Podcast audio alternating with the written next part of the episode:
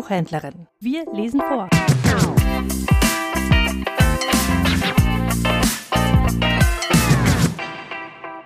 Ewald Ahrens Ein Lied über der Stadt. Erschienen im Verlag Ars Vivendi. Im Klappentext heißt es Sommer 1929. Eine Kleinstadt in Franken. Die Pfarrerstochter Luisa Anding kennt keine größere Sehnsucht als das Fliegen. Obwohl es in diesen Jahren für ein Mädchen alles andere als einfach ist, Pilotin zu werden, gelingt es Luise ihren Traum gegen alle Widerstände zu verwirklichen. Sie verlässt die Stadt, zieht nach München und wird eine gefeierte Kunstfliegerin. Als sie jedoch Jahre später die Fliegerei als Beruf aufgeben muss und die Gestapo ihren Vater bedroht, kehrt sie in ihren Heimatort zurück. Vieles hat sich hier verändert. Die politische Lage spitzt sich zu, ihre Familie, aber auch Georg, der beste Freund aus Jugendzeiten und nun im Widerstand aktiv, geraten zunehmend in Gefahr. So kommt der Tag, an dem Luises Liebe und ihr fliegerisches Können auf die Probe gestellt werden. Eine Parabel über Liebe und Wahrheit in Zeiten von Not und Lüge. Ich lese Kapitel 5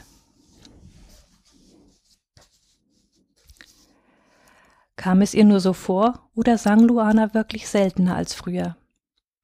Als Luise von ihrem Besuch in der Schule zurück zum Pfarrhaus ging, war es immer noch früher Vormittag, und in der Glockengasse war es so still, wie es in einer geschäftigen deutschen Kleinstadt eben zu dieser Stunde war. Aus den Gärten klang ab und zu das friedliche Gackern eines Huhns, was die Ruhe eher noch unterstrich. Hier und da vernahm man gedämpftes Klappern von Töpfen aus geöffneten Küchenfenstern, in der Ferne fuhr ein Zug vorbei. In den Bäumen zwitscherten die Vögel. Luise hätte jetzt gern Luana singen hören. Dann wäre es ein bisschen so gewesen wie damals, als ihre Träume noch unerfüllt gewesen waren und sie oft von einer unsagbaren Sehnsucht so geschüttelt worden war, dass sie bis zur Erschöpfung rennen musste oder Radfahren oder schwimmen. So lange, bis ihre Lungen brannten und sie vor Schwäche zitternde Knie hatte. Aber diese brennende Leere nicht mehr spürte, die sie zu einem unbekannten Ziel trieb und die sich nicht ausfüllen konnte. Luise blieb stehen, lehnte sich an die Außenmauer des Gartens und sah durch das enge Gewirr von Dachvorsprüngen und Giebeln nach oben in das Blau über der Stadt. Damals hatte sich alles Sehnen aufs Fliegen gerichtet. Ohne dass sie ein einziges Mal geflogen war, hatte sich im Fliegen alles vereinigt, wonach sie sich zu sehnen glaubte. Fliegen, das stand für die große Freiheit und die Erfüllung, für die große Liebe und das große Abenteuer. Es waren eigentlich nur halbe Gedanken, nicht klar, nur Bruchstücke von Überlegung, die Luise durch den Kopf gingen, während sie an der Mauer lehnte. Es war, als käme erst jetzt allmählich die Erkenntnis, dass sie in ihrem Leben an einen toten Punkt angelangt war. Plötzlich wurde ihr die Gasse zu eng, und sie ging eilig hinaus aus der Stadt in Richtung der Wiese, auf der sie damals mit Gräben nach ihrem ersten Flug gelandet war. Das Gras stand schon hoch und streifte Taunas ihre Knie. Hoch über ihr stiegen die Lerchen. Es war Frühling, alles lebte. Alles wuchs, alles flog und sank. Nur sie selbst schien auf einmal zu schwer. Sie hatte das Gefühl, als wäre sie wie eine Kugel in einer Schale ein paar Mal von Rand zu Rand gelaufen, eine Illusion von Bewegung und Flug, und jetzt wäre sie ausgerollt, als läge sie wieder am Ausgangspunkt in der Mitte der Schale, ohne noch einmal ohne fremde Hilfe in Bewegung kommen zu können. Sie strich ihren Rock glatt und setzte sich ins feuchte Gras. Sie dachte an Gräben. Komisch. Immer war es sein Nachname, mit dem sie an ihn dachte. Aber das war ja auch gewesen, was sie an ihm gemocht hatte das militärisch Schneidige, das Unbeschwerte. Dazu passte die forsche Anrede beim Nachnamen, wie es die Jungs in den Oberklassen taten oder die jungen Studenten in den ersten Jahren. Gräben hat mich in Bewegung versetzt, dachte sie und riss eine grüne Grasähre ab. Das ist das fliegende Fräulein, von dem ich dir erzählt habe, hatte er lachend gesagt und sie in München dem Fluglehrer vorgestellt, nur zwei Tage nachdem sie angekommen war. Der Fluglehrer hieß Ritter von Schleich und hatte genauso ausgesehen wie die Flieger auf ihren Bildern. Groß und auch in der Fliegerkluft irgendwie militärisch. Obwohl der damals schon bei der Partei war, hatte er gar kein Aufhebens darum gemacht, ein Mädchen auszubilden, dachte sie immer noch mit ein wenig Verwunderung. Beim Arzt war es viel schlimmer gewesen. Sie hatte nicht gewusst, dass sie eine ärztliche Flugtauglichkeitsbescheinigung brauchte. Das war Deutschland, erinnerte sie sich mit bitterem Spott an den Arztbesuch. Der Arzt war eine Kanaille gewesen, ein vollkommener Idiot. Wie sich große Höhen auf ihre Gebärfähigkeit auswirken würden, das sei noch gar nicht erforscht. Als ob es im Gebirge keine Frauen gäbe, die ab und zu Kinder bekamen. Weshalb sie überhaupt fliegen wolle, das sei doch für die weibliche Mentalität ganz untypisch. Und ob sie, als ob sie öfters wie ein Mann denke oder fühle. Luise hatte sich gefragt, ob nur sie diese verklemmte lüsterne Neugier in seiner Frage hörte. Sie war schon ärgerlich gewesen, als sie ihm auseinandersetzen musste, dass sie eine ausgezeichnete Turnerin und Schwimmerin war. Aber als sie sich dann noch vor ihm ausziehen musste, damit er Lungen und Herz abhören konnte, was länger als bei jedem anderen Arzt dauerte, den sie kannte, da hatte sie sich gleichzeitig geschämt und vor Wut gezittert. Schließlich hatte er sie auf den nächsten Tag zur Folgeuntersuchung bestellt, und da war sie dann nicht mehr hingegangen, sondern zu einem anderen Arzt obwohl der seine Praxis in einem entlegenen Stadtteil hatte. Der aber war Ballonfahrer gewesen und hatte sie nach einer flüchtigen Untersuchung und einem langen, heiteren Gespräch übers Fliegen sofort tauglich geschrieben. Fliegen Sie, Madel, hatte er jovial und im breiten Münchnerisch gesagt. Auf in den Äther. Sie legte sich zurück ins Gras, obwohl der Tau durch ihren Rock und ihre Bluse drang. Aber auf diese Weise sah sie nur den Himmel. Die Bilder kamen, ohne dass sie die Augen schließen musste. Die Wiese in Oberschleißheim mit den verschiedenen Flugzeugen. Eine Dornier war dabei, mit der Wolfgang von Gronau noch 1930 seinen Amerikaflug machte. Ohne Erlaubnis der Luftfahrtbehörde, dachte sie lächelnd. Damals ging sowas noch. Ihr Schulflugzeug, eine Messerschmidt. Und dann der kleine Mann neben ihrem Kurs, den sie an den ersten Tagen überhaupt nicht erkannte, bis Gräben dann nebenbei und halb im Spaß die Bemerkung fallen ließ, ob der kleine Rühmann ihm nicht etwa Konkurrenz mache. Erst da war es ihr wie Schuppen von den Augen gefallen. Der Uferschauspieler Heinz Rühmann mit ihr in einem Kurs? Es war das erste und einzige Mal, dass sie jemand Berühmten kennenlernte. Sie hörte von der Stadt die Glocken elf Uhr schlagen. Erst die weichen Glocken der Kirche, dann die härter anschlagenden des Rathausturms. Der Himmel über ihr war weit und blau. Wenn man lang genug hineinsah, setzte das Gefühl ein, das sie schon als Kind nur so hatte beschreiben können, dass es war, als würde man allmählich nach oben fallen. Man durfte sich nicht bewegen, wenn es kam, dann fiel man immer weiter.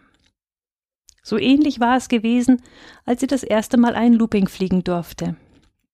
Sie hatte die ganze Nacht davor wachgelegen, ein Kochlöffel zwischen den Knien, den sie immer und immer wieder angezogen hatte, so vorsichtig, als sei er aus Porzellan, mit drei Fingern nur. Und dabei hatte sie dieses Gefühl zu erahnen versucht, wie es war, wenn man stieg, auf dem Rücken lag und dann fiel. Fliegen Sie mir kein Ei, hatte von Schleich befohlen, und Luise war so aufgeregt gewesen wie bei ihrem allerersten Alleinflug. Es war schon tief im Herbst gewesen, ein klarer, sehr kalter Novembertag. Eigentlich hatte sie vor Aufregung schon gefroren, noch bevor sie überhaupt losgeflogen war. Der Propellersturm ließ ihre Augen tränen, und dann zog der Flugplatzwart die Keile weg und sie gab Gas. Dieser kleine Augenblick der Beschleunigung war eigentlich das Schönste am Fliegen. Wenn man die Kraft spürt, die einen ins Leder des harten Sitzes drückt. Und dann der Moment, in dem das Rumpeln der Räder aufhörte, das Rütteln der Maschine und man auf einmal in der Luft war. Sie hatte Geschwindigkeit aufgenommen, aber gar nicht einmal so sehr viel, damit sie Reserven hatte, wenn sie in den Steigflug ging. Sie sah den Flugplatz und das Städtchen Schleißheim wegkippen wie ein Bild, das man aus der Hand legte. Und dann stieg sie in gleichmäßigen Bogen in den Himmel. Luise spürte noch heute, wie sich das angefühlt hatte. Der Novemberhimmel war blasser gewesen als der Frühlingshimmel über der Wiese, aber die beiden Bilder schoben sich übereinander und verschmolzen.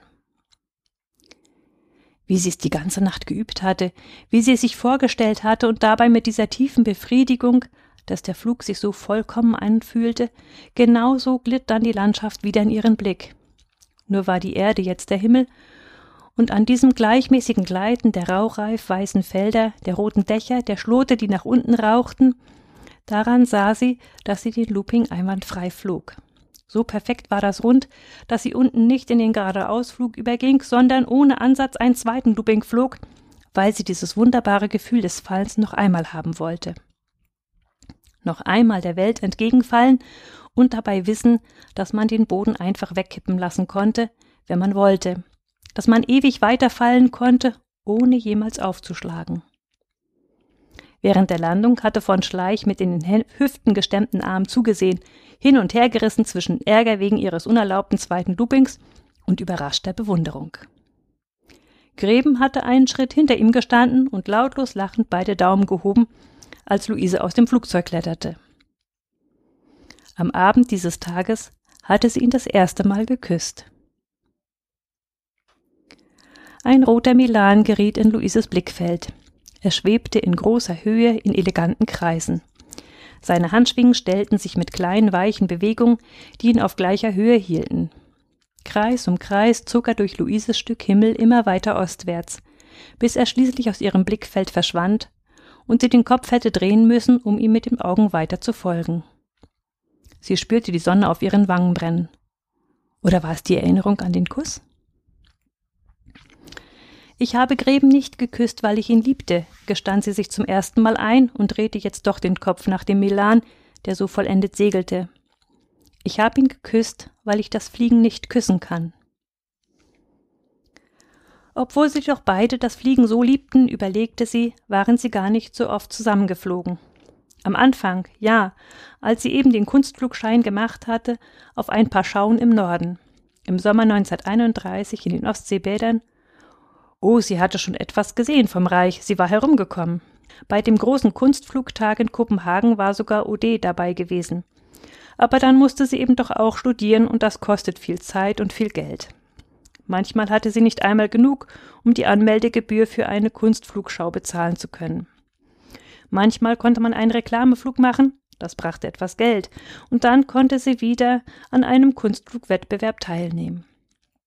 Das war am Anfang aufregend gewesen und wunderbar. Sie war ja dankbar für jede Möglichkeit, in der Luft zu sein. Aber die wirkliche Freiheit erreichte sie eben doch nie. Dafür hätte sie ein eigenes Flugzeug haben müssen. Dann hätte sie vielleicht einmal fliegen können, wohin sie wollte. Einmal über den Atlantik. Oder wenigstens über die Alpen nach Italien. Oder über das Mittelmeer nach Afrika. Die Sonne stand jetzt sehr hoch und begann zu blenden. Das Gras um sie herum wurde trocken und ihr wurde allmählich warm. Der Himmel über ihr war leer. Vielleicht ist es nicht das Fliegen, überlegte sie, oder zumindest nicht nur das Fliegen. Auf einmal hatte sie das Gefühl, als hätte sie noch niemals weiter gedacht als bis zu diesem Punkt. Was stand denn wirklich dahinter? Weshalb war sie bei den Wandervögeln gewesen, die jetzt auch verboten waren? Weshalb hatte sie als junges Mädchen nachts das Fahrrad herausgeholt und war die ganze Nacht gefahren? Weshalb hatte sie schließlich mit Georg damals ein Flugzeug bauen wollen? Es war immer nur alles Mittel zum Zweck gewesen, fand sie mit einer leisen Überraschung. Was sie eigentlich wollte, war immer nur eins gewesen, ganz und gar frei zu sein. Frei, dachte sie mit wehmütiger Sehnsucht, wie ein Vogel. Wahrscheinlich war das auch der Grund, weshalb sie die Verlobung mit Greben gelöst hatte. Als sie nach München gekommen war, da war er derjenige gewesen, der ihr ein Tor aufgestoßen hatte. Greben hatte ihr das ermöglicht, was sie am meisten gewollt hatte. Aber über die letzten vier Jahre hin hatte sie nicht mehr Freiheit dazu gewonnen. Sie hatte immer mehr Freiheit verloren. Luise hatte genug davon, in den Himmel zu sehen und drehte sich auf den Bauch. Die Sonne schien ihr auf den Rücken und die Taufeuchte aus Rock und Bluse trockneten rasch. Sie stützte das Kinn in die Hände und sah auf die winzige Welt zwischen den Wildblumenhalmen. Käfer eilten auf unverständlichen Wegen hin und her. Winzige Fliegen bewegten sich in komplizierten Manövern, die man niemals nachfliegen könnte. Millimetergroße Spinnen schwebten an Fäden, die man beim besten Willen nicht erkennen konnte.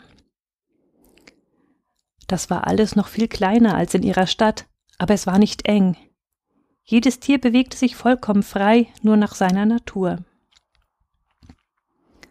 Luise versank in der Beobachtung dieses Fleckchens und in ihren Gedanken.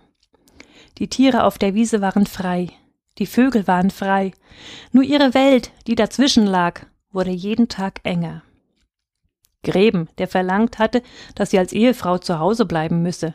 Kein Fliegen, kein Unterrichten, dafür Kinder. Hätte nicht gerade er wissen müssen, was es bedeutet, nicht mehr fliegen zu dürfen? Die Zeitungen, die auf einmal aus den Cafés verschwunden waren, und die Bücher aus der Bibliothek. Luise war froh, dass sie die Bibliothek ihres Vaters nutzen konnte.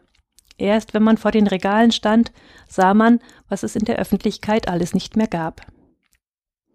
Tausend kleine Freiheiten waren verschwunden, vor allem für die Frauen. Man trug keinen Bubikopf mehr, keine knielangen Röcke, man rauchte nicht mehr auf der Straße. Nicht, dass Luise geraucht hätte, aber es war eine prinzipielle Frage. Immer weniger Mädchen studierten, immer weniger Frauen arbeiteten und immer weniger Frauen flogen. Luise starrte auf die Insekten. Vielleicht war es besser, wenn man sich der Unfreiheiten nicht bewusst war, wenn man nicht an sie dachte. Man starb ja nicht daran. Vielleicht ließ es sich dann gut leben. Nicht denken, sondern einfach sein. Wenn man keine Mauern sah, dann waren da auch keine. Wenn man nicht geradeaus gehen konnte, war es vielleicht besser, wenn man die Straße dorthin gar nicht sah. Luise stand auf. Es hatte wohl keinen Sinn, sich Gedanken darüber zu machen. Es war einfach so. Sie konnte es nicht ändern. Man konnte froh sein, dass einem wenigstens ein Rest Freiheit blieb. Wie die, am Vormittag in einer Wiese liegen zu können. Unverhofft musste sie aber doch noch einmal an Dr. Mandel denken. Sie würde arbeiten dürfen, er nicht mehr. Was war das für eine Welt, in der so ein kleines Stückchen Freiheit des einen auf Kosten des anderen gewonnen wurde? Während sie langsam auf die Stadt zuging, sah sie sich um. Nichts hatte sich verändert. Die Wiesen waren so wie vor sechs Jahren. Die Häuser leuchteten so weiß wie eh und je im Mai. Die Apfelbäume blühten. Vielleicht musste man so sein wie das Land, unbeeindruckt von dem, was um einen herum geschah. Vielleicht musste man so sein, dass einen alles nichts anging. Aber als sie endlich in die dunkle Kühle des Pfarrhauses trat, da war es still, und Luana Singh fehlte ihr auf einmal sehr.